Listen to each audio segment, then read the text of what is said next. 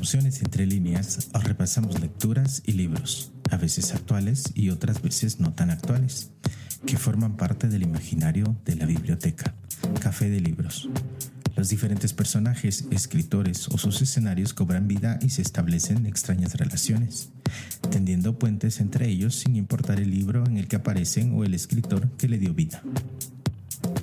Los libros, sus personajes y escenarios acaban tejiendo entre líneas un universo de emociones únicas, personales y a la vez globales.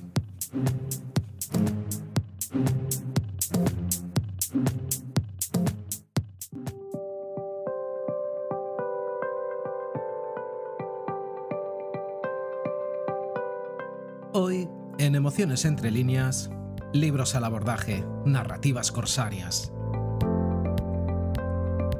La piratería es una actividad tan antigua como la navegación misma.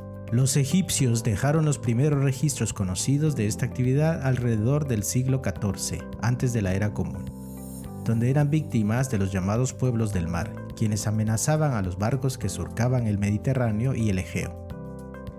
En el Golfo Pérsico, alrededor del siglo V antes de la era común, existía la llamada Costa de los Piratas, una peligrosa zona donde el abundante tráfico de mercancías y personas motivaba a estos a actos de piratería. Los piratas eran sinónimo de saqueos, sangrientas invasiones e intrigas políticas, y en este universo de mercenarios experimentados en el abordaje existían categorías entre sus diversos elementos.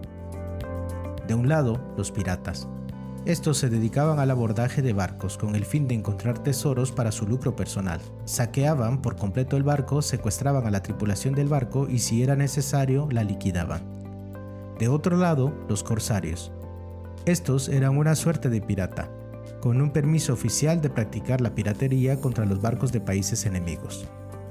Estos recibían parte del botín y si eran capturados no podían ser enjuiciados ni colgados por su condición de corso. Por su parte estaban los bucaneros. Estos eran cazadores y vendían bucán, una especie de carne ahumada, a los barcos, de ahí su denominación. Sin embargo, cuando se presentaba la ocasión, ejercían actos de piratería. Y los filibusteros, que eran otra especie de pirata que no se alejaban de la costa, la bordeaban y saqueaban las localidades costeras. Desde que en 1678 el pirata francés Alexandre Exemelan publicase Buccaneers of America, Piratas de América, en el que detallaba las costumbres de aquellos corsarios que tuvieron en el punto de la mira a la flota del Imperio Español, son miles las páginas que han narrado las peligrosas vidas corsarias. Barbarroja, Francis Drake, William Walker, Anne Bonny o Mary Red, santuarios piratas como la Isla Española, la Isla Tortuga o las Islas Galápagos o nombres de barcos como el Ranger, Queen's End Revenge, Muerte Súbita o Speaker nos evocan esa turbulenta época histórica. Por todo ello, en el pod del día de hoy, libros al abordaje, narrativas corsarias, viajaremos con piratas fantasmas en un barco errante, viviremos aventuras extraordinarias con un capitán inspirado en la témida figura de Henry Morgan, seremos testigos de las incursiones depredadoras de temibles piratas en el reino de Guatemala, viviremos el ocaso del filibustero en Centroamérica de la mano del temible William Walker y conoceremos a algunas de las más intrépidas mujeres piratas de la historia. Iniciemos este apasionante paseo literario por algunos escenarios narrativos de los ladrones del mar, que son los protagonistas o desempeñan un papel preponderante en las historias narradas como siempre, desde las lecturas que forman parte del imaginario de la biblioteca Café de Libros.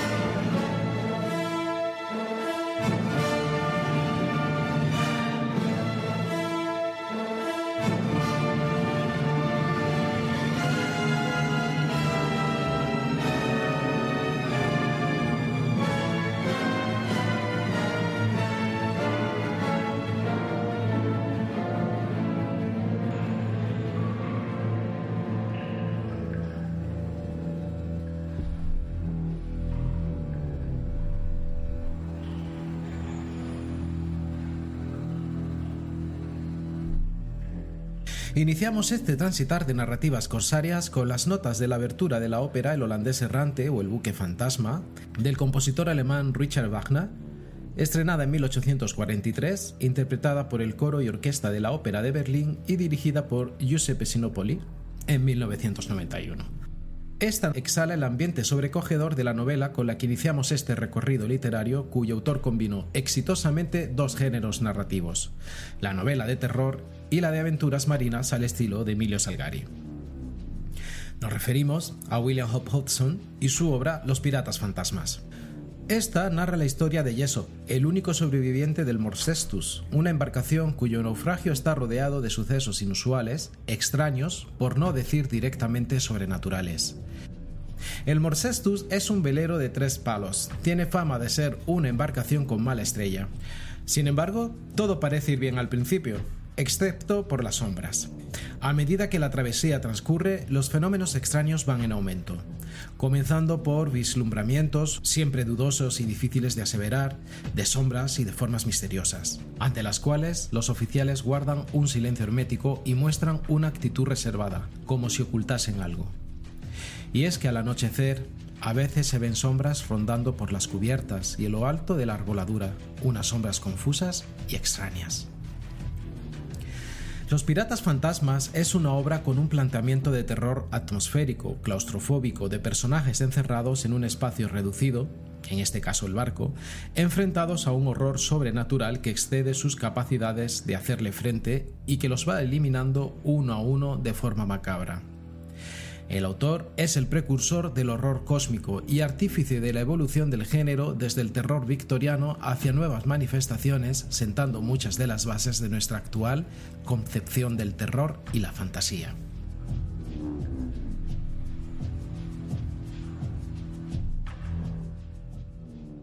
William Hope Hodgson nació en 1877 y falleció en 1918. Fue un autor de ficción inglés cuyas obras influyeron al mismísimo H.P. Lovecraft. Produjo una gran cantidad de ensayos, cuentos y novelas que abarcaron diversos géneros, horror, literatura fantástica y ciencia ficción. Hodgson aprovechó su experiencia previa en mar abierto para brindarle mayor detalle a sus relatos, muchos de los cuales ocurren en el océano. A este grupo pertenecen sus obras Historias del Mar de los Sargazos, Los botes de Glen Herring, y Los Piratas Fantasmas, basadas en horrores asociados con los misterios oceánicos. Otras novelas como El Reino de la Noche y La Casa en el Confín de la Tierra abordan temas de horror cósmico. Hope falleció en combate durante la Primera Guerra Mundial a causa de una granada alemana. William Hope, además de haber sido marinero, también fue fotógrafo, gimnasta y culturista. De hecho, sus primeros libros fueron obras dedicadas a estas disciplinas, incluidas fotos de él mostrando cómo hacer los ejercicios. Pues bien, será esta faceta, la faceta deportiva de este escritor, la que nos lleve a nuestra próxima parada literaria. En la adaptación cinematográfica de nuestra siguiente lectura, su protagonista fue un actor australio-estadounidense, también deportista y gimnasta. Este encarnó el prototipo de galán, pirata aventurero temerario y héroe romántico. Se hizo célebre por filmar él mismo siempre las escenas peligrosas de acción que debían hacer sus dobles. Nuestra siguiente parada libresca es un clásico de las narrativas de aventuras corsarias, así como su adaptación cinematográfica lo es del cine de aventuras de la Edad de Oro del cine en Hollywood.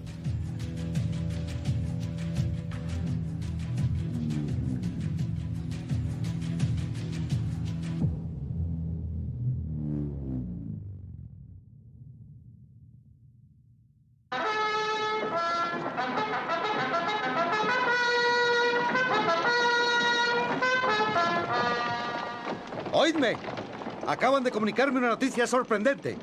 El rey Jaime ha sido expulsado de Inglaterra y el trono lo ocupa ahora el rey Guillermo. ¡Viva el rey Guillermo! Para mí, esto cambia el curso de mi vida. Para vosotros, igual que para mí, significa que ya no sois esclavos, que hemos vuelto a tener un hogar y un país. Para los que seáis ingleses, es la oportunidad de luchar por la tierra en que nacisteis. Os propongo que entremos en Port Royal y se lo arrebatemos a los franceses. Aquellos que no seáis ingleses, tendréis que contentaros con luchar por el capitán Blood. Y por el botín que encontraréis en los barcos franceses. ¿Estáis dispuestos a luchar? ¡Sí!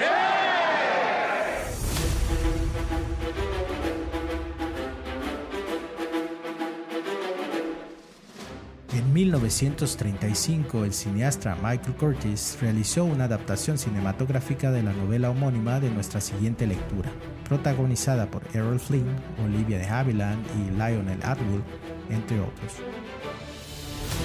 Nuestra próxima parada literaria es El Capitán Blood del escritor Rafael Sabatini. Esta obra es el gran clásico de las novelas de aventuras náuticas. La vida del Capitán Blood, inspirada directamente en la biografía de Henry Morgan, es un continuo proceso de búsqueda de la libertad, manteniéndose fiel a unos principios de igualdad en una época en la que la piratería estaba legitimada y era tolerada por los gobiernos europeos. Peter Blood, más conocido como el Capitán Blood, es el protagonista principal de la historia. Es un navegante irlandés a quien las circunstancias arrastraron a una vida de aventura y piratería en el siglo XVII. Graduado de medicina en Bridgewater, en Inglaterra, Blood es acusado de haber formado parte de la conspiración contra Jacobo II y es apresado y enviado injustamente a unas plantaciones en la isla Barbada. Allí, Blood y sus amigos roban un barco español anclado en las costas de la isla y huyen en ese buque, rebautizado Arabella. Blood y su tripulación se convierten en hábiles piratas y pronto logran gran fortuna y fama. El capitán junta una flota en la Tortuga y ataca el puerto español de Maracaibo, de donde escapa de una forma extraordinaria. Cuando Guillermo III de Orange es proclamado soberano en Inglaterra, Lord ofrece sus servicios al nuevo monarca y es nombrado gobernador de Jamaica. Rafael Sabatini nació en 1875 y falleció en 1950. Fue un escritor inglés de origen italiano conocido por sus novelas de romance y de aventuras, entre las cuales destacan El Halcón del Mar, Scaramouche y El Capitán Blood. Sabatini escribió 31 novelas, varios relatos cortos y una obra de teatro, entre las que destacamos La vergüenza del bufón, El veranillo de San Martín, Bellarión y El cisne negro, entre otras. Rafael Sabatini usó como fuente de documentación la obra Los Piratas de América, obra escrita en 1678 por el pirata francés Alexandre Exemelin, y se inspiró en la biografía de Henry Morgan. Elementos de la trama general y muchos detalles tales como estrategias navales, trucos para burlar a los archienemigos españoles, objetivos de los piratas o anécdotas fueron incluidos en la novela de El Capitán Blood, evidenciando una profunda etapa de investigación por parte del escritor. Pues bien, damos un paso más en este paseo libresco de espíritu bucanero con una obra que es el resultado de una investigación que aporta datos históricos documentados sobre las incursiones depredadoras de los piratas en las costas centroamericanas. En nuestra próxima lectura de este transitar literario hacemos escala en un recorrido cronológico en la presencia corsaria en Centroamérica y el Caribe.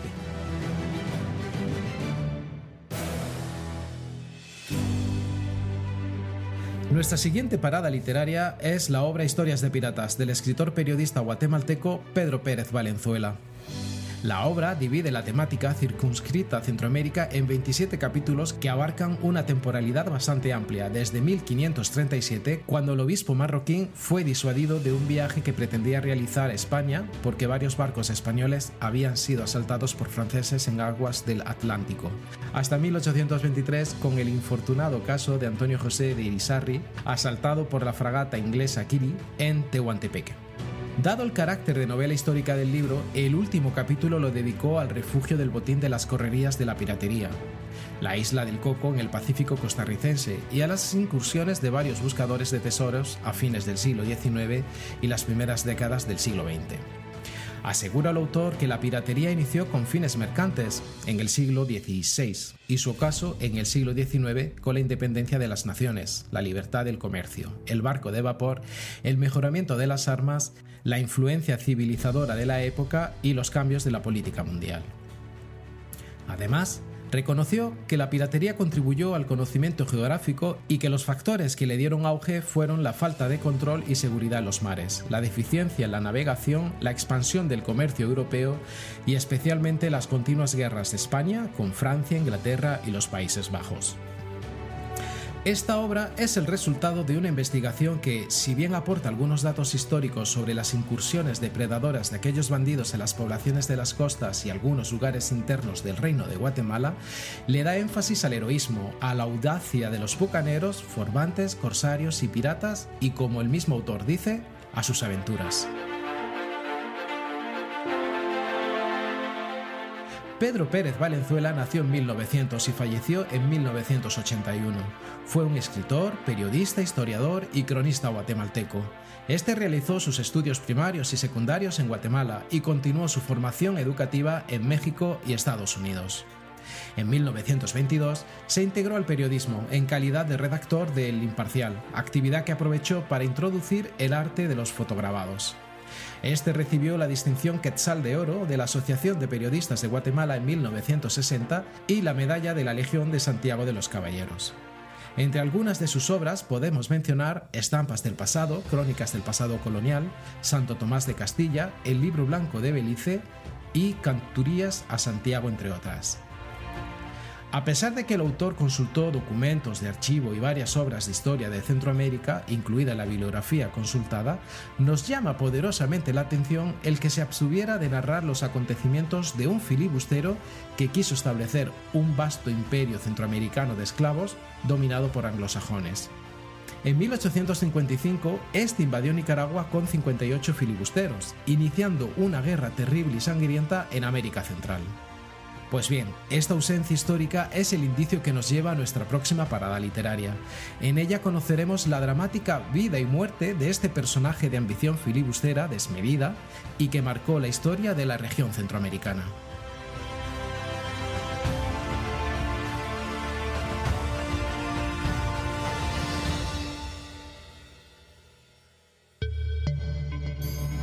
Esto es Emociones entre líneas, el canal pod de la biblioteca Café de Libros.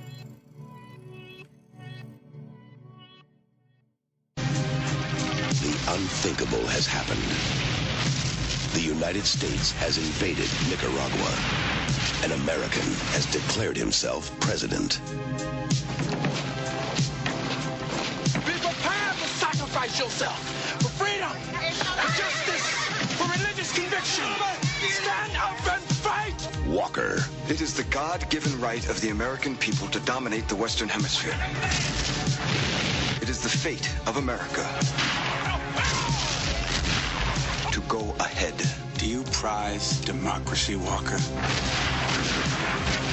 More than my own life. We are utterly dependent upon Cornelius Vanderbilt. His ships are our lifeline to the United States. Traitor! Traitor! Traitor!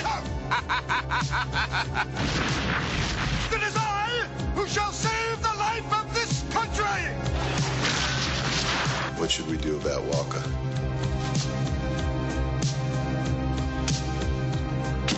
No one will remember Walker. A film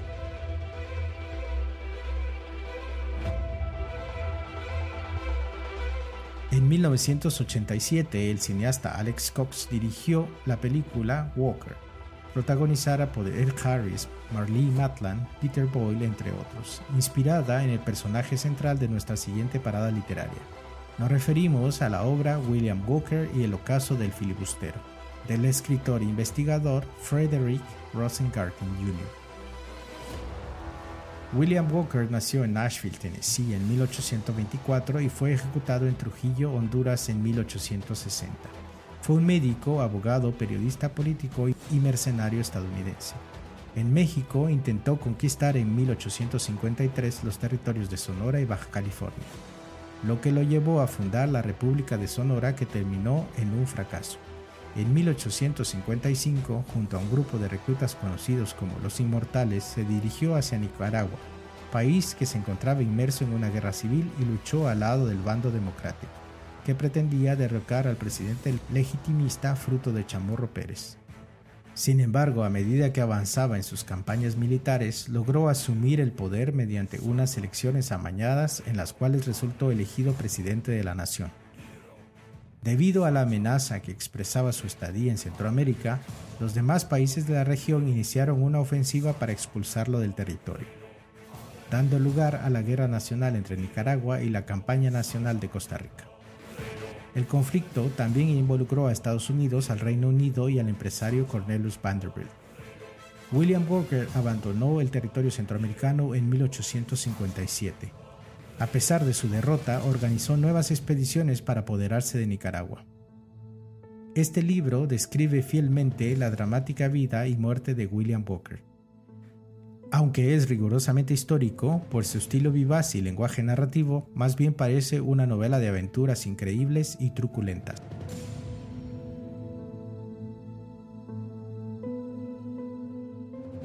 Frederick Rosengarten Jr. nació en 1916 y falleció en 1998.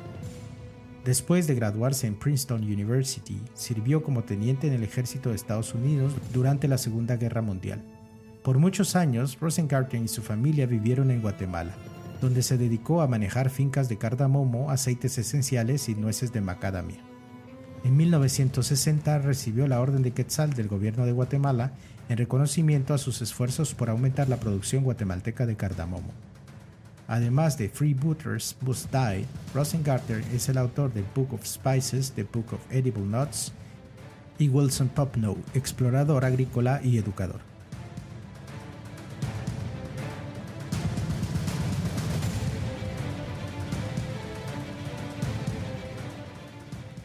Por siglos son muchos los piratas que han surcado los mares a lo largo y ancho bajo la bandera negra. Entre ellos también había mujeres aventureras que pasaron a la historia como piratas, siendo incluso más temidas que algunos hombres. Mujeres que no dudaron en comandar embarcaciones, luchar y matar, beber e incluso jurar como perfectos bucaneros. Vestían como los hombres, con unos pantalones bombachos y una camisa holgada y también luchaban como ellos, provistas de una pistola y un alfanje. Sin embargo, la piratería ha sido una actividad dominada por hombres. En algunos casos, el límite entre la mujer del pirata y la mujer pirata es confuso. Durante la Edad de Oro del Corso, entre los siglos XVII y XVIII, su actividad se regulaba por códigos como el que redactó Bartolomé Robbins. Y, ante este injusto sesgo de la figura de la mujer en las narrativas corsarias, llegamos a nuestra última parada con una novela que nos descubre la historia secreta de las mujeres piratas.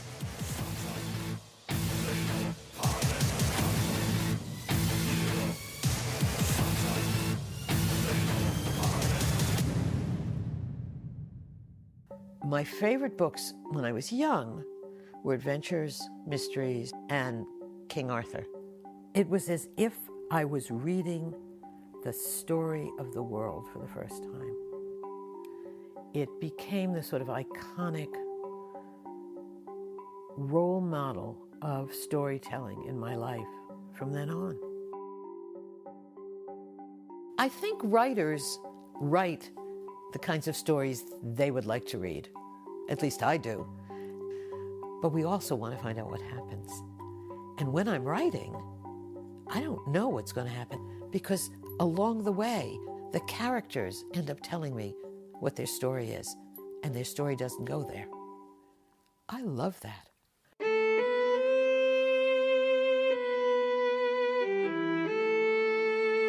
Así se expresa la escritora de nuestra próxima novela sobre su amor por las aventuras y las historias de misterio cuando era niña, la importancia de la literatura infantil y su proceso de escritura. Nos referimos a la obra Reinas de los Mares, las mujeres piratas alrededor del mundo de la escritora estadounidense Jane Yolen.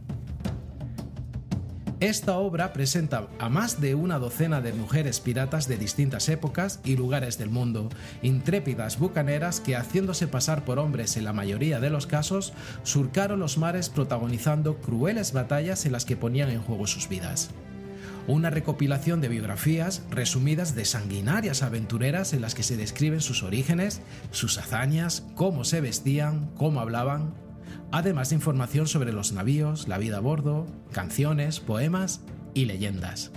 Este libro está editado con una gran profusión de imágenes, ilustraciones en blanco y negro a partir de silografías o linoleografías de Quentin Joy Pratt. Es una introducción en la que se habla sobre los piratas en general, los corsarios, los bucaneros y demás subclases dentro del género, las banderas, los códigos y las normas de piratería, los tesoros y algún vocabulario específico, comienza a contar acerca de que también existían mujeres piratas, a pesar de la maldición de llevar mujeres a bordo que pesaba sobre la marinería. Y comienza los capítulos cada uno dedicado a un personaje de leyenda o histórico, de 12 mujeres piratas. Artemisia, reina de Alicarnaso, Iphild, hija del rey godo de Dinamarca Sigurd, Juana de Belleville, la tigresa bretona, Grania O'Malley, Lady Killigrew, Piri Peg, Anne Bonny, Rachel Wall o Madame Shin, la única representante de Oriente de la piratería.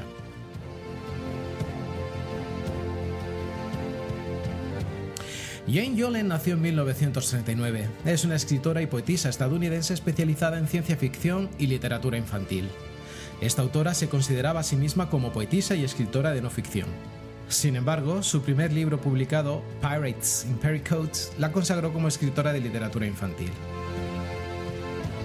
Su campo de trabajo ha sido muy amplio, con cerca de 300 obras publicadas, destacando algunos títulos como Hermana Luz, Hermana Sombra, Blanca Llena, La Reina de un Solo Brazo, Armageddon Summer y 2041, 12 historias cortas sobre el futuro por grandes escritores de ciencia ficción, entre otras. Ha sido ganadora del Premio Nebula en 1988, 1990 y 1991 y la Medalla Regina en 1992.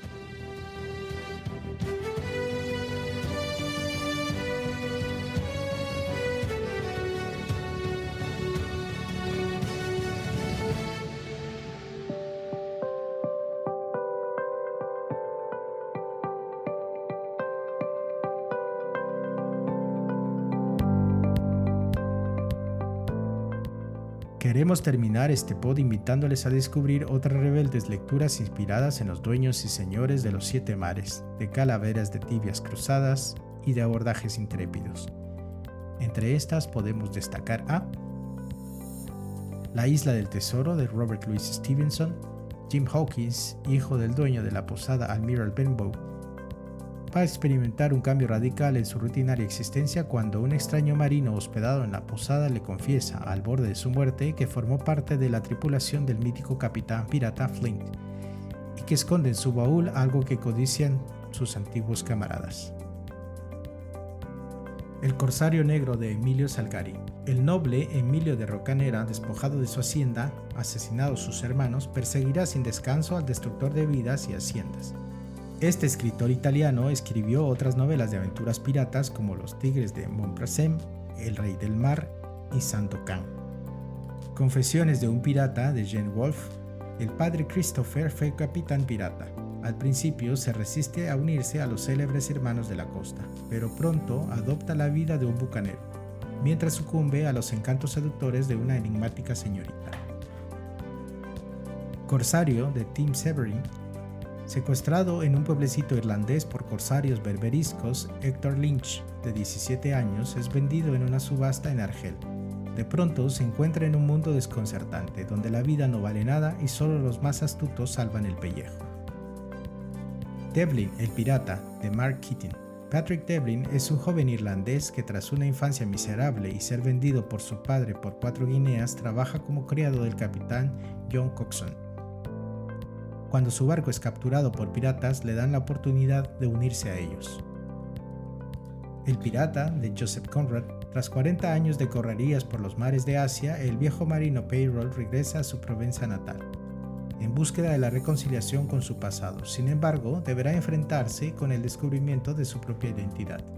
El pirata, de Walter Scott, el capitán de un barco pirata, llega a las islas de Shetland y seduce a una noble prometiéndole que se casará con ella. Es capturado y ajusticiado en Londres por sus múltiples crímenes. El relato de un corsario yankee de Nathaniel Hawthorne es una obra póstuma prácticamente desconocida, pues desde el momento de su aparición en 1926 nunca ha sido reeditada ni traducida. El secreto del pirata de Vicente Álvarez. El duque es un pirata que malvive en la isla de la Tortuga y forma parte de la tripulación de Danco, un famoso y sanguinario corsario para el que prepara una arriesgada expedición en Maracaibo. En Costas Extrañas de Tim Powers, Barba Negra, uno de los piratas que se enfrentaron a la flota del rey de Inglaterra, aterroriza las costas del Caribe. En tan desagradable compañía y en contra de su voluntad, navega John Chantacac, tenedor de libros y titiretero. La cacería de Alejandro Paternen.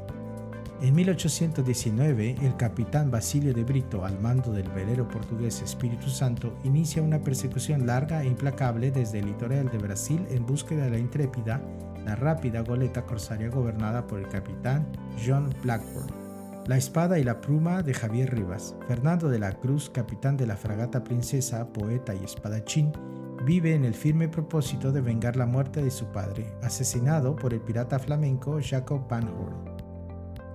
Latitudes Piratas de Michael Crichton. El gobernador del rey Carlos II de Inglaterra, Sir James Almond, encarga al corsario Charles Hunter que reúna un grupo de bucaneros para abordar el Trinidad un galeón español cargado de tesoros de valor incalculable. Piratas, de Alberto Vázquez Figueroa. Una extraordinaria historia protagonizada por un viejo corsario británico y un jovencísimo buscador de perlas español al que las circunstancias conducen hasta el barco del temido Yacaré Jack. Long John Silver de Bjorn Larson, el intrépido marino surcó los mares a las órdenes de piratas tan temidos como England o Flint, convirtiéndose en el personaje más carismático y controvertido de R. R. Stevenson. Rumbo al poniente de Charles Kingsley. Sir Imus Lake es un joven caballero que se inicia en la piratería emprendiendo viaje hasta el Caribe. En tiempos en los que Gran Bretaña le disputa a España el dominio del mar. Y antes de terminar, hagamos un recorrido de algunas narrativas inspiradas en duelos a espada, persecuciones y abordajes navales, paisajes exóticos y misteriosos tesoros escondidos.